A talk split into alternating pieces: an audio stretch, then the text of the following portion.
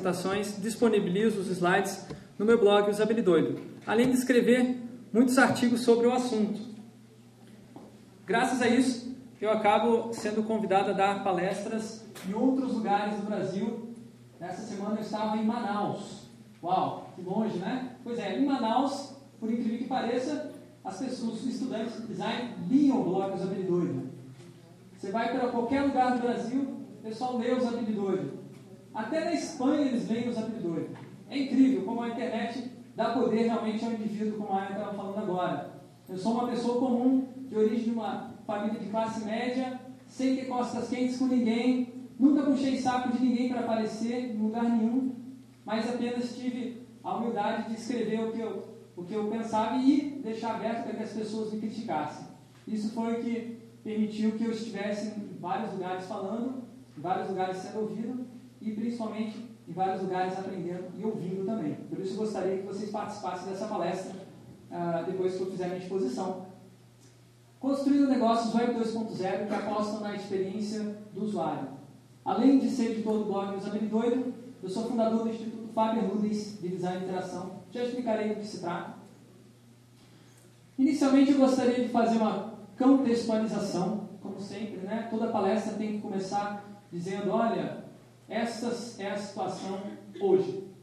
E eu vou mostrar como fazer né, diferente. Enfim, toda palestra tem esse, esse, esse modelo, mas eu vou trazer um vídeo que eu imagino que a maioria de vocês não viu ainda, mas que ele demonstra assim realmente tudo aquilo que a gente está vivendo hoje em, em, no século XXI. Né?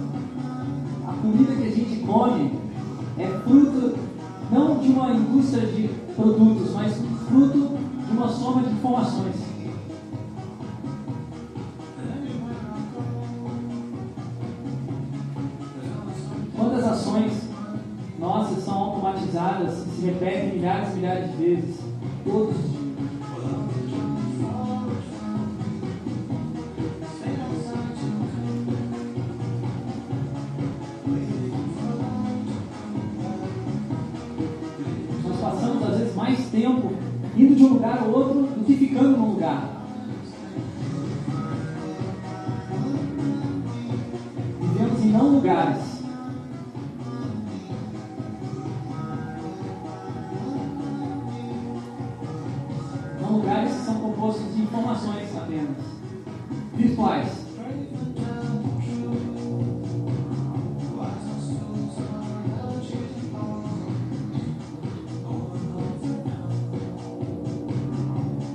Nós acreditamos que somos sociáveis.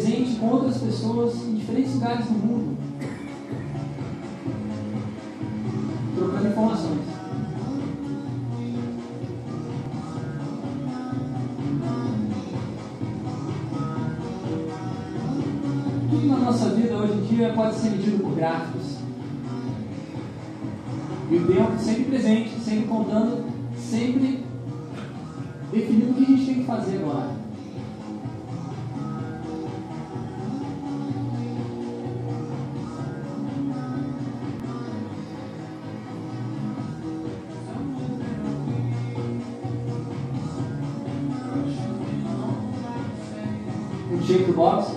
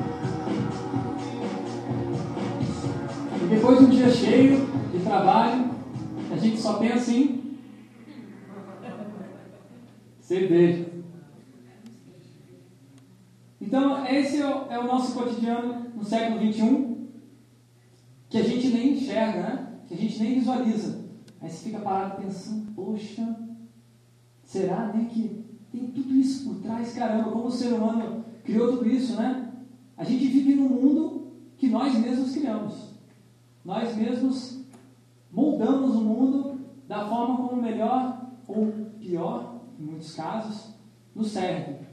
Então a gente vive num mundo artificial, um mundo projetado. E a única coisa que nos faz feliz nesse mundo projetado seriam outras coisas projetadas, mas coisas bem projetadas.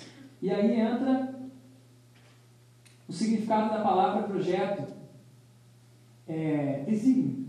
É uma forma do ser humano dizer, olha, deve ser assim. E existe uma área que trabalha com excelência com desígnio, que é o design. E o design é o que faz hoje a diferença no nosso cotidiano, é o que nos faz feliz, é o que encanta nossas vidas.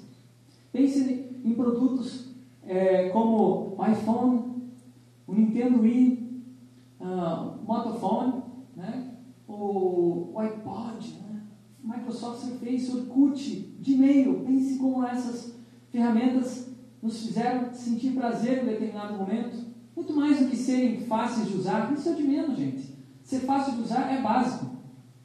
É básico, é o mínimo para eu poder fazer alguma coisa com aquela coisa, com o objeto que eu estou usando. Agora, dar prazer, encantar, fazer a gente se sentir bem, nos realizar, encontrar quem nós somos e mais encontrar quem a gente gosta. Puxa vida, isso é o que a gente gosta, isso é o que nos faz feliz, isso é o que trabalha design de interação. Hoje em dia está se tornando cada vez mais importante porque a gente no mercado de tecnologia está chegando no momento em que os mercados estão completamente saturados. Não há mais nada que inventar, né? Então você tem no início do, do ciclo de evolução de produtos, você tem um produto novo no mercado que não tem competição inicialmente. Mas logo logo aparece alguma outra empresa que faz um similar, um clone, um preço muito mais barato. Às vezes com uma qualidade inferior, mas um preço muito mais barato. E dali aparece uma outra que tem um preço ainda mais barato e surge essa, esse momento de inovação quantitativa. Mas com o tempo, chega numa situação em que alguém percebe, puxa vida, está todo mundo competindo pela quantidade, a única forma de eu fazer uma diferenciação é eu fazer uma inovação qualitativa. Né? Então, o que acontece é que você entra na era da competição pela qualidade. E essa é o momento que a gente vive agora no mercado de tecnologia e em outros mercados também. A gente não, não tem mais o que inventar, então a única coisa que você pode fazer é melhorar aquilo que já existe. Claro, existe o que inventar, mas você só vai saber o que existe, o que há a possibilidade de você inventar o novo, quando você estiver puxando os limites do melhor possível com o que você já tem. Então é disso que a gente vai tratar nessa palestra, como a gente puxar os limites da qualidade dos produtos nos dias atuais. Muito do que o Ryan falou tem a ver com o que eu vou dizer aqui também, né? Então, por que, a, qualidade se tornou tão importante e é o elemento de diferenciação entre as empresas? Ele falou várias vezes: tenha um bom produto, tenha um bom produto.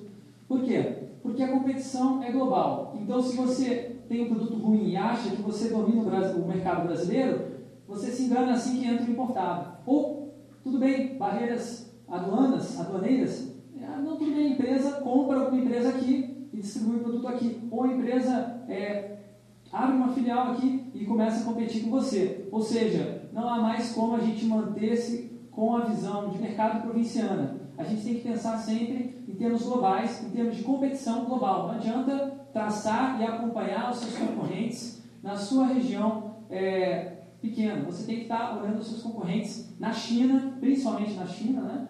porque o mercado lá está evoluindo muito rapidamente e eles são muito competitivos.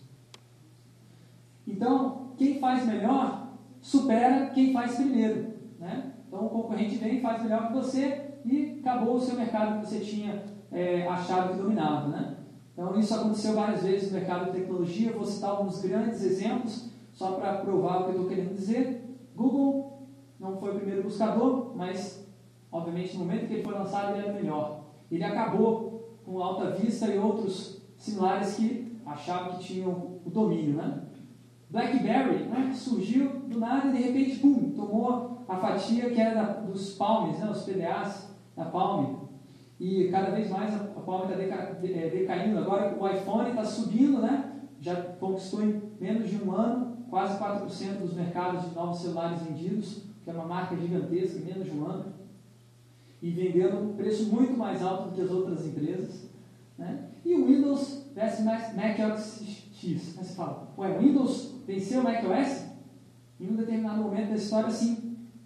O macOS ele foi criado inicialmente para algumas determinadas situações. Só, e ele foi muito inovador na década de 80. Só que a Apple fez a besteira de despedir o Steve Jobs. Para quem não sabe, ele foi mandado embora alguns anos depois de lançar o macOS X lá com o Macintosh em 1984, final dos anos 80. E a Apple entrou numa, numa forma de organização burocrática que ela perdeu aquela velocidade que ela tinha para inovar nos anos anteriores. E decaiu bastante a qualidade. O sistema não tinha inovação há quase uma década. Isso na, na época em que a Microsoft lançou o Windows 95, que foi um estrondoso sucesso.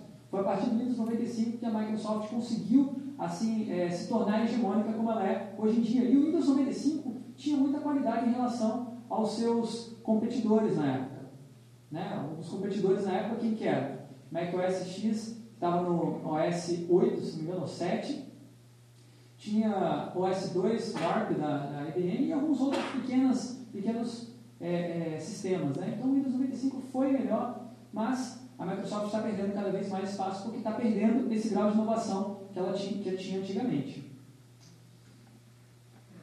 Situando isso no nosso, é, nas nossas questões culturais que atrelam essas mudanças, que estão regindo todas essas mudanças, a gente tem que pensar global, mas não só pensar em termos de mercados, mas pensar também em mudanças culturais.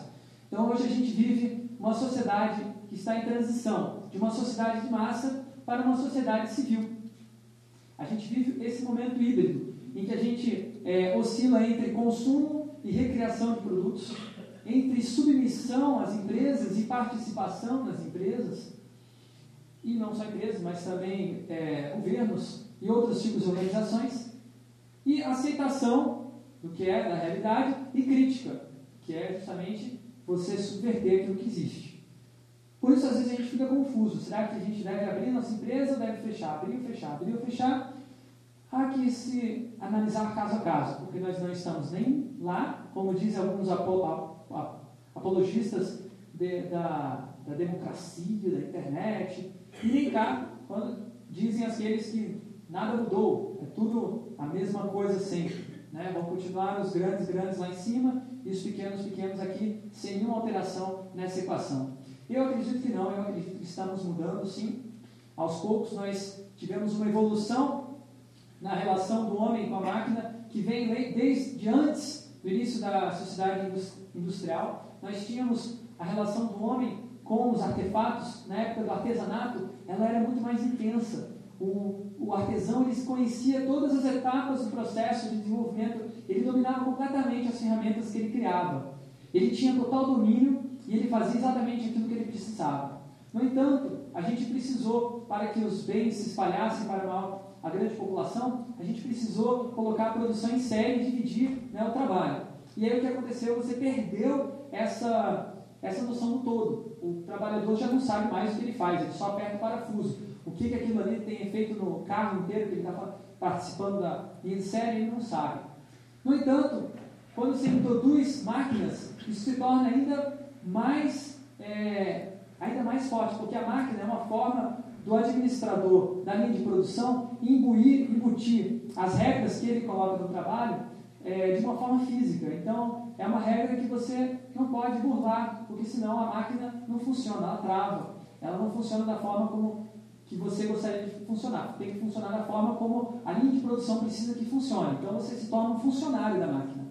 No entanto, com a, é, a popularização das máquinas, as máquinas se tornando cada vez menores e mais é, fáceis de você operar, você passa a ter um novo paradigma de relação com as máquinas. As pessoas deixam de ser funcionários da máquina e elas passam a reivindicar uma parte do controle da máquina. Elas se tornam usuárias daquilo que a máquina fornece.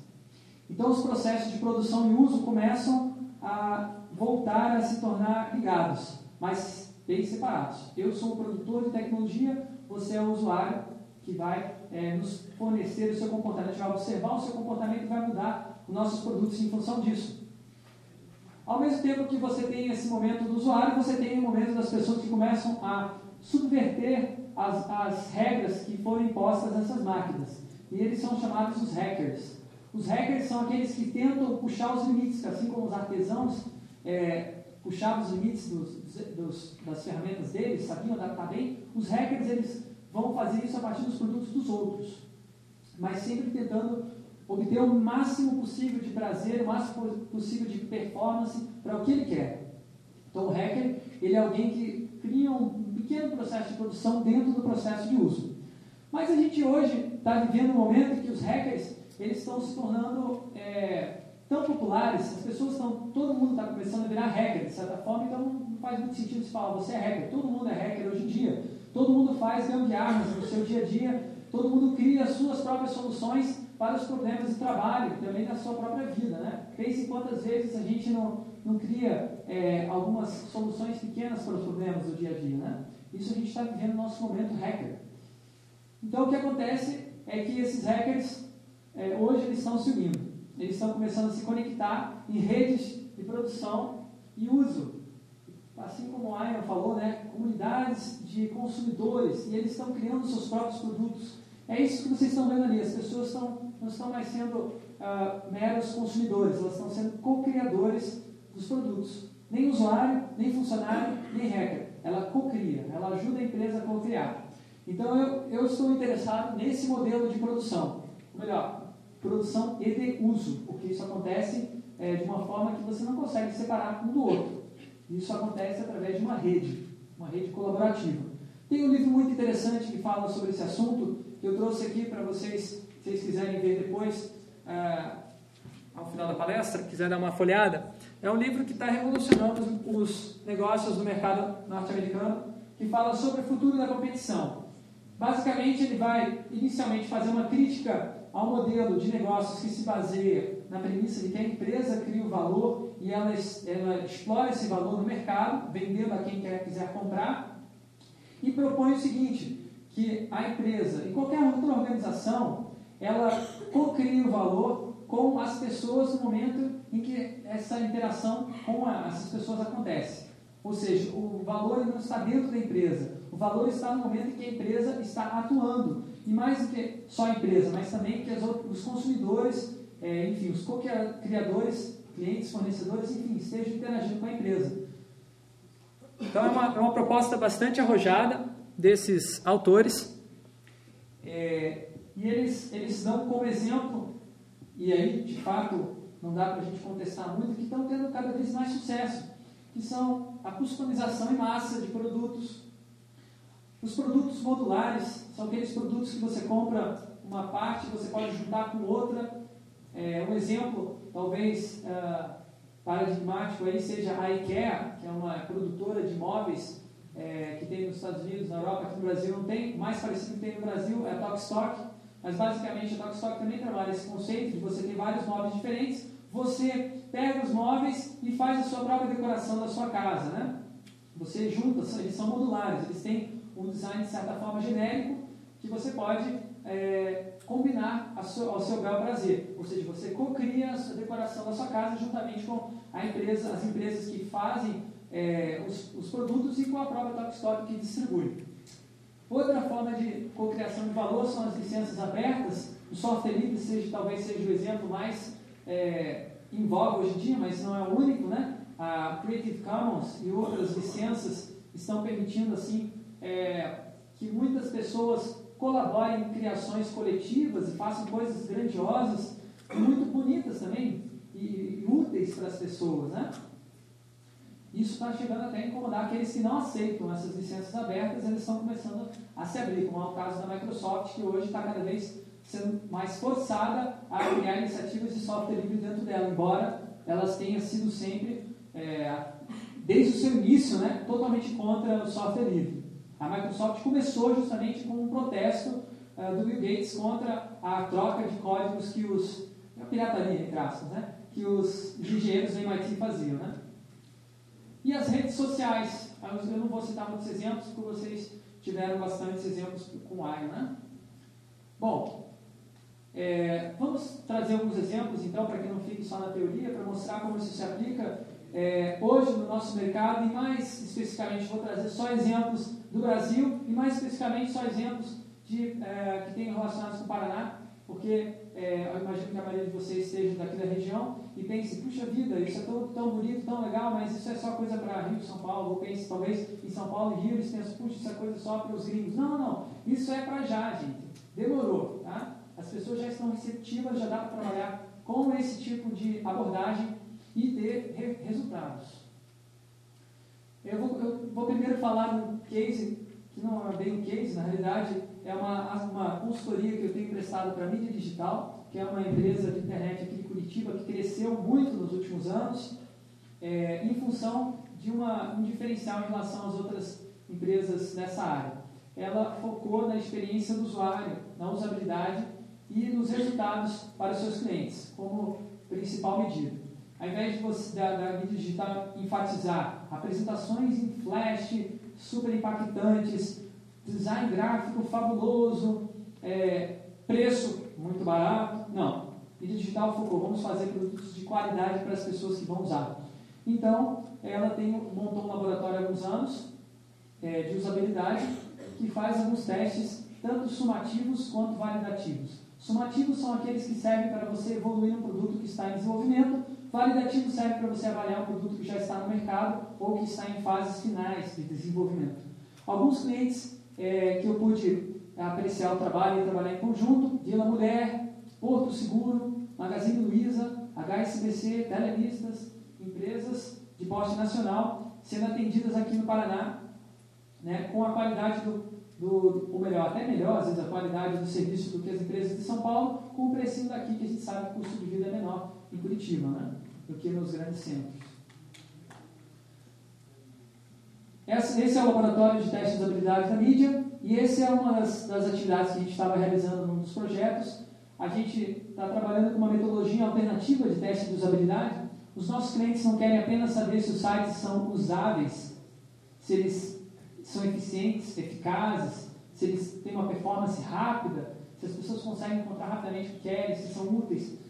A gente não está interessado, os nossos clientes não estão interessados só nisso, eles querem saber principalmente também se o consumidor está gostando do que ele está fazendo. Né? Se o consumidor se sente é, identificado com, aquele, com aquela, aquele ambiente, se ele se sente bem, se aquilo ali tem alguma resposta para aquilo que a pessoa estava procurando, enfim, não são só questões objetivas que os testes na mídia é, focam, também focamos é, nas questões subjetivas. E a gente está chamando pelo nome carinhoso essa metodologia de teste de gostabilidade. Né? Um neologismo que a gente criou, mas na realidade é muito mais parecido com a metodologia tradicional de teste de usabilidade, a não ser pela introdução dessa análise subjetiva nos testes. Como é que faz para fazer um teste de usabilidade? Basicamente, você precisa ter quatro coisas. Isso não há necessidade de você, ah, de repente, contratar na mídia digital. Olha aqui de novo, né? Negócios Web 2.0. Você pode desenvolver o seu próprio eh, laboratório de testes de habilidade. Se você quiser contratar a mídia digital, beleza. Se você não quiser, faça. A gente te, eu estou te explicando, explicando aqui na palestra, em termos gerais, como. Se você não achar que, poxa, vou fazer, acesse o blog dos habilidores, vai lá e leia os textos que explicam como fazer. Assim é a sociedade do conhecimento. Eu dou uma informação para vocês, vocês me devolvem uma outra informação, daqui a pouco vocês me mandam um e-mail. Puxa, estou montando o teste do laboratório aqui e estou com essa dúvida. Pô, essa dúvida eu nunca tive. Aí isso me ajuda, me estimula a aprender alguma outra coisa e nós dois saímos ganhando. Nós dois trocamos conhecimento e mais do que isso, nós dois ampliamos o nosso conhecimento.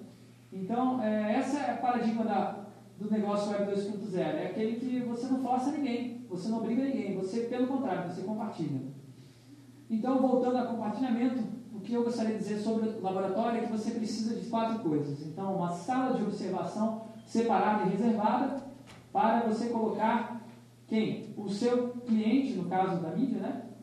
as pessoas que contrataram a mídia, os, principalmente os desenvolvedores que fizeram aquele site que vai ser testado, eles têm que estar numa sala separada. Porque se o usuário, você pede, por favor, é, encontre a informação X no site, o cara não encontra. E aí o desenvolvedor está ali atrás, olhando na mesma sala, não, está aqui, ó, está aqui, ó, clica ali. Não adianta nada fazer o teste, né? Porque não vai ter um desenvolvedor desses toda vez que o cara acessar o site. Né? Não vai ter alguém para explicar onde clica no site. O site tem que ser autoexplicativo. Então, e além do que, vai constranger pra caramba o usuário. Então, por isso a gente separa em outra sala. A gente usa um, um espelho falso, né? Mas não há necessidade de um espelho falso. Se você utilizar é, ferramentas livres para você conectar os computadores, como Ultra VNC, Skype, você consegue ver em tempo real o que a pessoa está vendo na tela dela e ouvir o áudio, ouvir a conversa do facilitador com o usuário.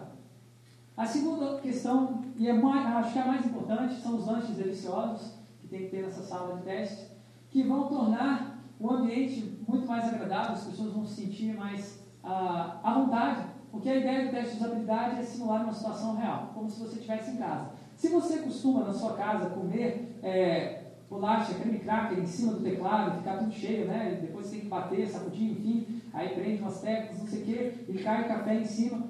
Poxa, isso reflete, isso altera seu comportamento navegar, ao navegar na internet e nós temos que trazer isso para o teste de usabilidade também, né? Então a gente deixa as pessoas bem naturais. Tenta deixar, né, pelo menos. E os, o lanche ajuda bastante nisso, embora a maioria das pessoas nem toque, né? Mas pelo menos é uma, um sinal que a gente está querendo deixar as pessoas tranquilas. Né? Outro ponto importante do lanche é que ele faz com que os desenvolvedores da agência inteira fiquem circulando pelo laboratório toda hora, né? entra e sai, que é danado. Né? Tem uma pausazinha nos, nos testes, alguém entra lá para arrumar uma bolacha. Né? É, isso eles acabam aproveitando e vendo né, os testes, vendo o que está rolando, e isso gera uma difusão do conhecimento dentro da agência. Né?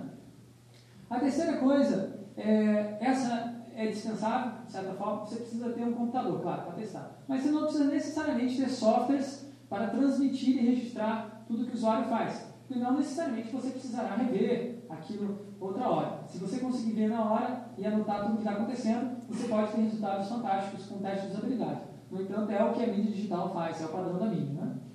Agora, eu diria que a parte, segunda parte mais importante, né, além dos, dos lanches, é o facilitador bem-humorado e imparcial. Né?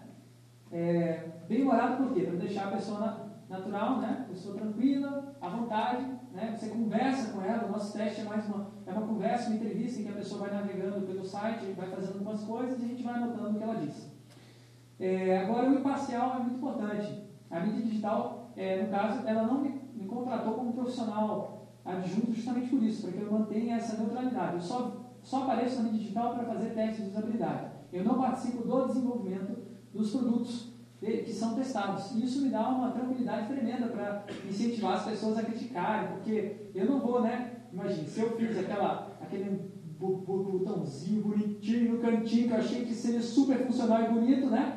E daí a pessoa não acha, não consegue usar, e eu, né? e eu vou tentar, né, de certa forma, no teste de usabilidade, é, tender para o lado que né, nossa, que dê certo, que puxa, né, que o cara conseguiu usar o botão, né? Então eu vou ficar fazendo perguntas, mas você não quer mesmo clicar ali naquele botãozinho ali, não, é tão bonitinho, né? E aí você acaba estragando o teste de usabilidade. Então, no caso, eu sou só um consultor da mídia digital apenas para testes de usabilidade. Outro case que eu vou mostrar, não tem nada a ver com a mídia digital, esse é um case pessoal meu, como consultor também. É, a Stobel do Brasil me procurou no ano passado é, para porque eles estavam tendo dificuldades em formular a estratégia deles de tecnologia de informação para a internet. Eles, a empresa, para quem não conhece, é uma fabricante de toldos de luxo, são todos customizados para cada cliente. A empresa vai lá né, no, no cliente, vê todos os detalhes de como quer o todo e produz o todo. Ou seja, customização em massa não é do outro mundo. Está sendo feita aqui no Brasil. E detalhe, na Suíça, que é a, a, a, matriz, eles não fazem essa customização toda que faz no Brasil. No Brasil tem mais demanda por customização do que lá.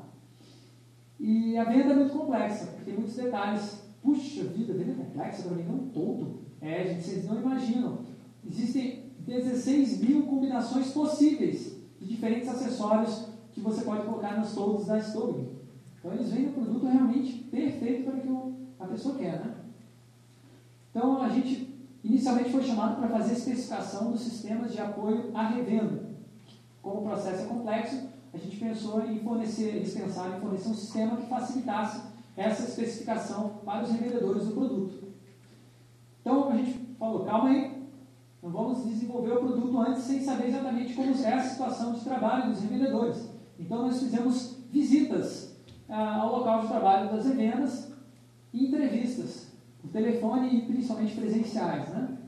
Então a gente observou, fotografou, registrou, é, tudo o que acontecia no dia a dia deles, ouvimos todos os problemas, lamentações e principalmente é, as histórias né, de, fantásticas de vendas fabulosas, enfim, para tentar entender é, o que era que funcionava e o que não funcionava no processo. Né? Então a gente identificou várias situações nesse processo de venda que poderiam ser otimizadas, melhoradas, não só do ponto de vista da performance, uh, da performance quantitativa, mas também qualitativa, no sentido de satisfazer o consumidor. Né? Então a gente traçou todo o processo de venda, usando é, para identificar as partes falhas, né? para poder visualizar melhor o que estava acontecendo. Conversamos com pessoas dentro da Stobag, os atendentes, enfim, e eles começaram a ver uh, esse processo por um outro ponto de vista, que eles não vinham. Eles vinham a Stobag em si, nós temos os produtos e nossos vendedores têm que fazer exatamente o que a gente manda. Mas eles viram o outro lado, que o vendedor tem muitas dificuldades, que ele não, que ele não consegue manter os profissionais da empresa, porque, é, enfim, a, a, a, é muito fácil você, o, o, profissional é formado ali, depois ele vai para outra empresa, e daí você perde aquele treinamento que você deu para o profissional de vendas, como uma venda complexa, demora, enfim.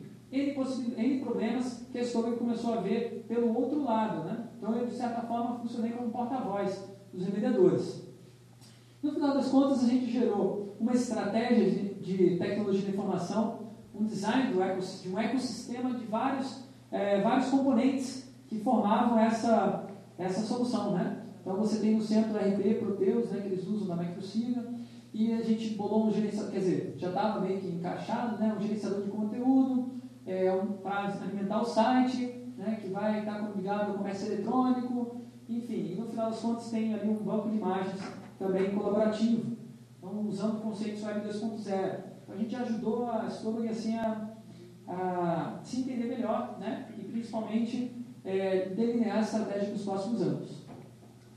Aí você fala, uau, gostei, né? Mas quanto é que custa tudo isso, né?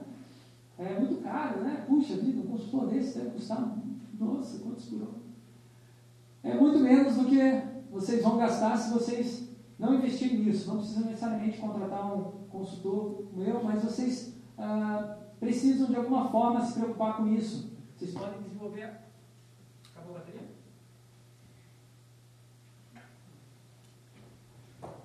Alô? Alô, voltou. Voltou? Desculpa. Bom, é, vocês podem desenvolver essas habilidades dentro das suas próprias empresas. É, porque se vocês. É, se vocês não desenvolverem, vocês vão estar sujeitos a esses. Vocês vão estar sujeitos àqueles problemas que vocês viram lá, né? É, vocês vão ter abandono do carrinho de compras, é, vocês vão ter ah, por exemplo, o cara está lá prestes a comprar né, o seu produto, já está tudo especificado, ele quer aquilo, sim, e daí chega, aparece um botão que ele não entende e ele desiste de comprar. Fica lá tentando. Nhec, nhec, nhec, nhec, nhec, nhec. Né, eu fiz um trabalho agora para a Duty Brasil, né, que é aquela Dufre, né, aquela multinacional e tal, eles têm um site de internet que faz reservas. E, putz, chegava um momento na reserva que as pessoas abandonavam o carrinho simplesmente porque tinha um erro, uma, uma, uma, umas informações que as pessoas não entendiam. Imagina quanto dinheiro essa empresa estava perdendo com isso. Né? Então, e outro, agora pense pensando em, em sistemas é, dentro das empresas, né, intranets e afins, você tem um gasto tremendo com treinamento e suporte para as pessoas saberem como usar o sistema, porque ele é difícil, tem aqueles defeitos, e aí você treina elas para saberem como lidar com esses defeitos. Puxa vida, é muito mais barato você resolver o defeito, né? Fala sério. Né? E ah, empresas grandes aí ficam investindo em propaganda, propaganda, propaganda, o já falou isso, né? De que adianta você ter um produto genial e um produto ruim, você quer botar, enganar as pessoas e tal, você quer fazer uma evangelização, faz todo um programa caríssimo de palestras, de cursos, não sei o quê, mas é uma porcaria que você tem para oferecer. Não adianta, é melhor você fazer um produto bom que as próprias pessoas vão ser seus evangelizadores. As próprias pessoas vão divulgar ele, sem você precisar gastar nadinha. Pense no Google. Alguém conhece o evangelizador do Google? Alguém conhece alguém que fique trabalhando só para divulgar o Google? Mas nada? Não tem. Não tem. Tempo dos evangelistas já foi, gente. Isso é tempo de Microsoft, Adobe. Novos tempos é os produtos que é, conquistam as pessoas as pessoas passam a ser os próprios divulgadores. Né? Um outro projeto aí que eu vou mostrar tem a ver, é, não é um projeto de consultoria minha, é um projeto do Instituto Faber Rudens, já vamos explicar o que é. é broffice.org é, um, é um site, também é a versão brasileira do OpenOffice, é, que é o concorrente direto do Microsoft Office em software livre. Eles têm no Brasil 10 milhões de usuários aproximadamente, e esse, esse software é produzido colaborativamente por voluntários. Acredite se quiser, aproximadamente é, 450 pessoas no Brasil todo ajudam a desenvolver esse software. Então a questão do a gente foi convidado a participar da reformulação do site, a questão principal é como conciliar os interesses desses voluntários que querem aparecer, querem alguma, algum benefício por estarem participando, e as pessoas que querem só consumir, querem comprar o produto e pronto, né? Então a gente primeiro fez uma reorganização do conteúdo, juntamos tudo aquilo que tinha no site, é, fizemos vários cartõezinhos, post-its na realidade, né, que descreviam o que tinha, colocamos no, numa telinha, numa, uma, num papelão ali, começamos a reorganizar, aproximar aquilo e repensar como que poderia ser melhor organizado o conteúdo do site. Tinha muita coisa e as pessoas não se achavam. Numa determinada fase do projeto, quando a gente estava pensando como seria a home, né, a primeira página, quais seriam as informações que teriam lá, a gente empacou, puxa vida, será que a gente prioriza a comunidade, prioriza mercado? Como a gente faz para conciliar os dois, né? Então a gente resolveu abrir para participação com os usuários do próprio site. E a gente criou uma pesquisa, um sistema de pesquisa no próprio site que permitia que as pessoas é, entrassem no link, abrissem essa página e elas pudessem indicar o que, que elas queriam na página, em que posição. Então você tinha lá no lado esquerdo cartõezinhos de conteúdo, por exemplo, informações sobre suporte, você arrastava e soltava no ponto da página que você queria. E essas contribuições foram todas analisadas caso a caso, no caso foram 132 submissões diferentes, né? cada um pensando de um jeito diferente. Olha só como é difícil agradar o consumidor. Né? Se você faz uma solução só para todo mundo, é, você acha que as pessoas vão aceitar aquilo? Não necessariamente, podem não aceitar. Mas o ponto é que elas estão, é, se elas pudessem escolher, elas fariam diferente. E aí, como é que você faz? Pelo menos se você inclui elas no processo, como a gente fez, você já dá uma margem para você ter uma precisão maior, agradar, uma possibilidade maior de agradar essas pessoas. E foi o que a gente fez. O site ainda está em desenvolvimento, mas a gente gerou um protótipo para demonstrar como poderia ficar a página inicial de acordo com essas, a não a média, mas algumas relações que essas pessoas frequentemente indicaram, né? E seria mais ou menos isso, não tem layout gráfico, apenas a gente está aplicando o padrão visual do site anterior, tá? É, o site ainda está em desenvolvimento, deve sair daqui a um ou dois meses.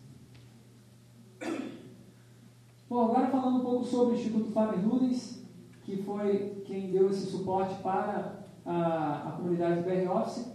É uma, ele foi fundado no final do ano passado, é uma, uma instituição bem recente. Tem quatro áreas de atividades bem definidas. A principal delas é a área de pesquisa, inovação na área de tecnologia, né? É, ensino, nós temos alguns cursos. Política também é uma área bem importante. Está aqui como uma palestra como eu agora, falando sobre design de interação, a gente vê como nossa atividade política. E consultoria, também está oferecendo consultoria para empresas, para treinamento e principalmente capacitação, mas não só empresas, também organizações não governamentais, como é o caso do BR Office. É, sobre ensino, né, a gente tem uma, uma especialização, um curso de especialização em design e interação, que está começando as aulas no próximo, nesse sábado agora, depois de amanhã. Estamos com inscrições abertas. É, nosso curso ele está se perguntando assim, a gente quer se perguntar e trabalhar né, para responder com os alunos qual será a próxima tendência em design e interação. O tio Bill Gates dá uma dica, né? No lançamento do Windows, como ele anúncio, né, do Windows 7, né? próximo Windows, ele, mostrou, ele, disse que o próximo Windows será totalmente capaz de tela multitoque, né? Então, multitoque, telas multitoques é, ah, assim, dizem, né? O que está se demonstrando pelo mercado que vai ser o novo paradigma aí de design de interação dos próximos anos. Quem não tiver, quem tiver um dispositivo com tela e não for multitoque, vai estar atrasado. Eu vou trazer um dos projetos de alunos que a gente desenvolveu no curso rápido, como a especialização começou agora, a gente não tem ainda trabalho dos alunos, mas a gente tem o trabalho desse workshop, dessa oficina de design de interação, que durou 30 horas, foi feito em Florianópolis. Então, é, basicamente, a gente explicou para os alunos que antes de você desenvolver qualquer produto, você tem que saber o que as pessoas uh, pensam, fazem e gostariam de fazer. Né? Então, eles foram para a rua pesquisar qual era a relação que as pessoas tinham é, entre o telefone público, né, o orelhão, e o celular.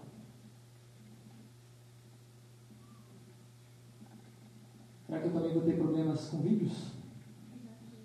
Já tive, né? Já deu. Voltou. De novo. Ah, agora foi. Som, áudio. Bom, essa é uma introdução que também o áudio dispensa. Mas está é, tá usando o Google Earth para mostrar que, né, que ele vai do global até o particular.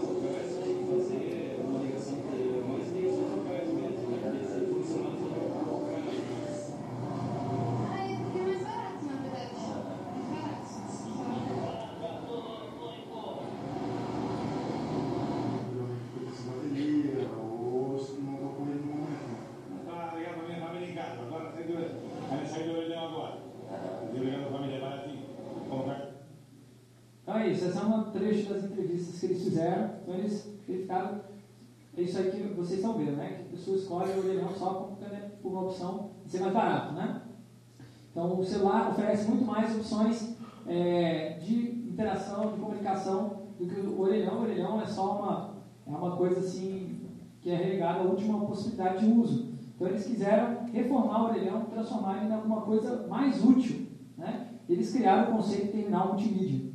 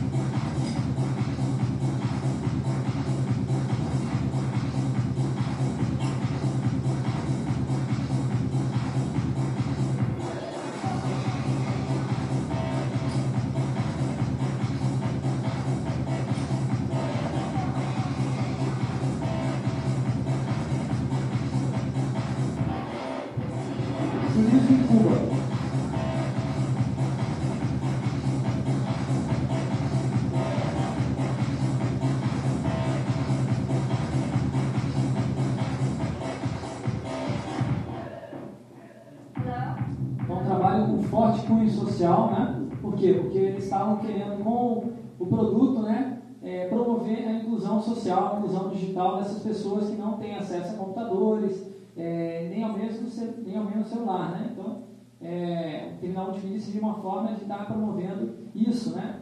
E você fala, puxa vida, mas isso aí está pirando, isso aí a gente não tem tecnologia para isso, isso é muito caro, não sei o quê, quem é que vai querer colocar isso, é, não, né, que, que empresa que vai querer botar dinheiro nisso aí, que governo, ninguém vai querer colocar, não, aqui é Brasil e tal.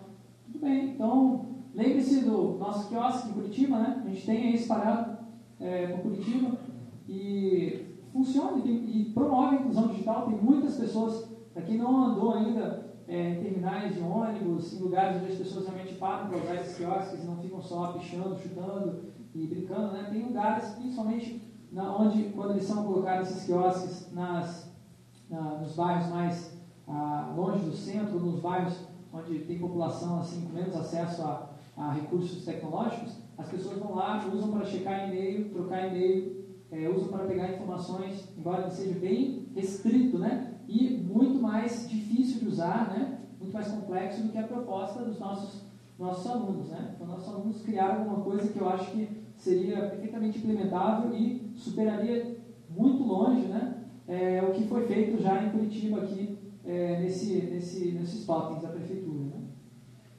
Para mostrar para vocês que a gente existe grandes possibilidades de mudança de mundo com um pouco de criatividade aplicada. Né? Então, recapitulando, resumindo todos os pontos que foram abordados na, na palestra, eu quero enfatizar que as pessoas não são meros usuários, que elas podem ser agentes é, ativos na cocriação de valor entre a empresa, é, entre as organizações, né? E as atividades de mercado. O valor, então, é co-criado entre empresas, colaboradores e clientes, não é algo que ela pode deter completamente, não pode controlar, manter dentro de si, é algo que está externo a ela, né? mas que ela participa também. E investir em design é investir na qualidade dessa co-criação de valor. Isso traz retornos fantásticos. Então é isso que eu gostaria de falar para vocês e agradeço ah, os ouvidos.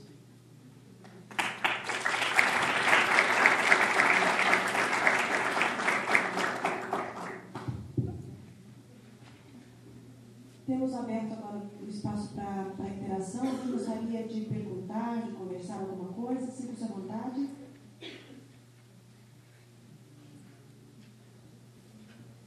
Segundo pesquisa, demora de 15 a 20 segundos até que você formule alguma alguma pergunta, né? Enquanto vocês vão formulando aqui, eu vou fazendo meu número de sapateado. Não, eu não estou sapateado. Sem perguntas? É porque foi muito claro. Né? Ou entenderam tudo, ou não entenderam nada. Ou ficaram com vergonha. Difícil ficar com vergonha. Só que não é vergonha. Mas enfim. É... Ninguém tem nenhuma pergunta, não? Então vamos lá. São exatamente 17h30. Nós estamos absolutamente dentro daquilo que a gente tinha previsto.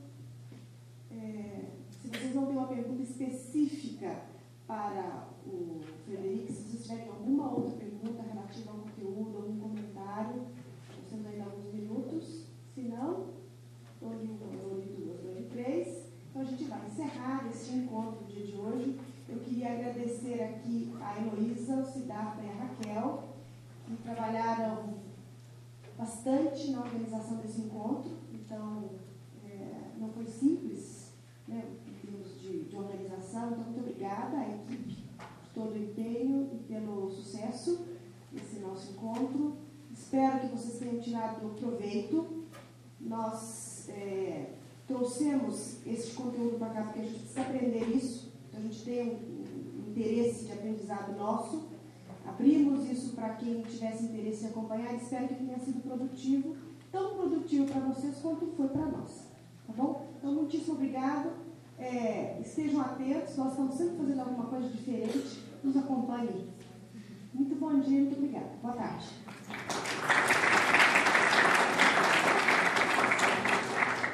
Nossos agradecimentos ao pessoal da Jump Education pelo trabalho realizado.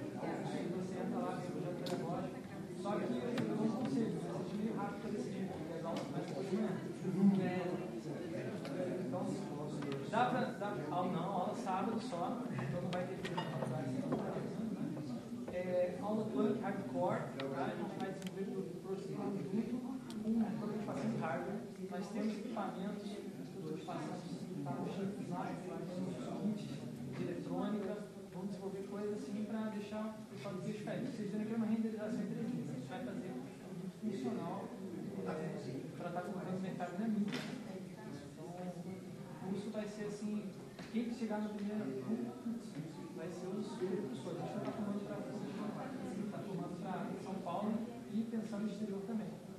Aqueles que não em inglês, vai, os projetos vão ser apresentados em três jovens para que Troca o Esse curso, esse curso vai mudar para a vida muito mais, mais inglês também. É, não é, não é direcionado para quem está, assim, por exemplo, não sabe nada que é design. A gente vai dar uma base de design, sim, vai ter coisas que quem fez faculdade de design vai estar vendo aqui. Mas é direcionado a quem está trabalhando na área ou, ou já tem muita experiência. Não é para quem, tipo assim, o cara é sociólogo, não, ter que ser interessante. Mas o cara é engenheiro, nunca mexeu design, nem sabe o que é teoria da rua, não sabe é scout, não sabe nada. Vai ser mais difícil. Mas dá. Eu também.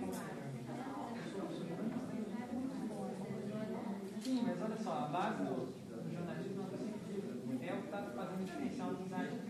Porque você, no design, tem uma visão projeto acabou, agora cadeia Agora o comunicador ele vai cadeia no meio de comunicação, então ele não pensa a cadeia, ele pensa o que você vai falar para mim através da cadeia. Então essa visão de mediação é o que a gente a gente está trabalhando inclusive no curso. A base do curso é a comunicação. Então se você está na a curso toda estiver disposta a fazer coisas que você nunca imaginou na vida, programar um computador, fazendo. Não, é, é simples, não é? Vai explicar. Fazer um layout gráfico, quiser correr muito atrás, mas é, é vai ser puxadíssimo. É para formar caras assim, que saem dali e deixam prontos para trabalhar no Google, Apple, Microsoft, só empresa forte, forte alta.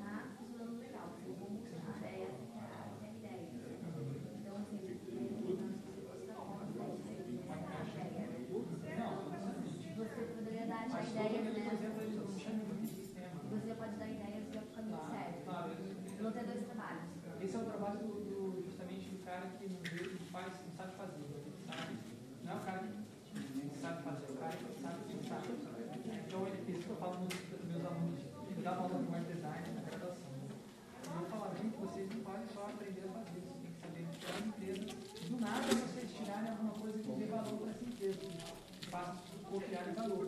Como é que você faz isso?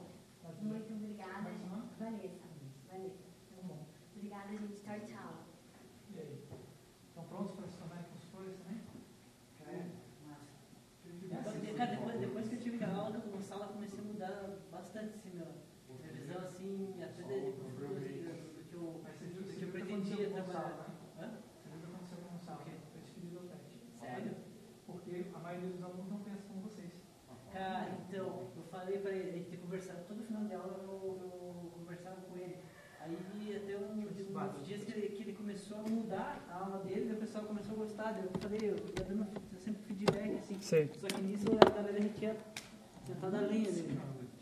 O problema do, do, Gonçalo, do Gonçalo é o seguinte: é, não, não é problema, não é o certo do Gonçalo. O problema é dos alunos. Os alunos querem ser apertadores de parafuso no PET. Eu saí de lá por isso. Eu dei aula lá antes de, do Gonçalo tá lá.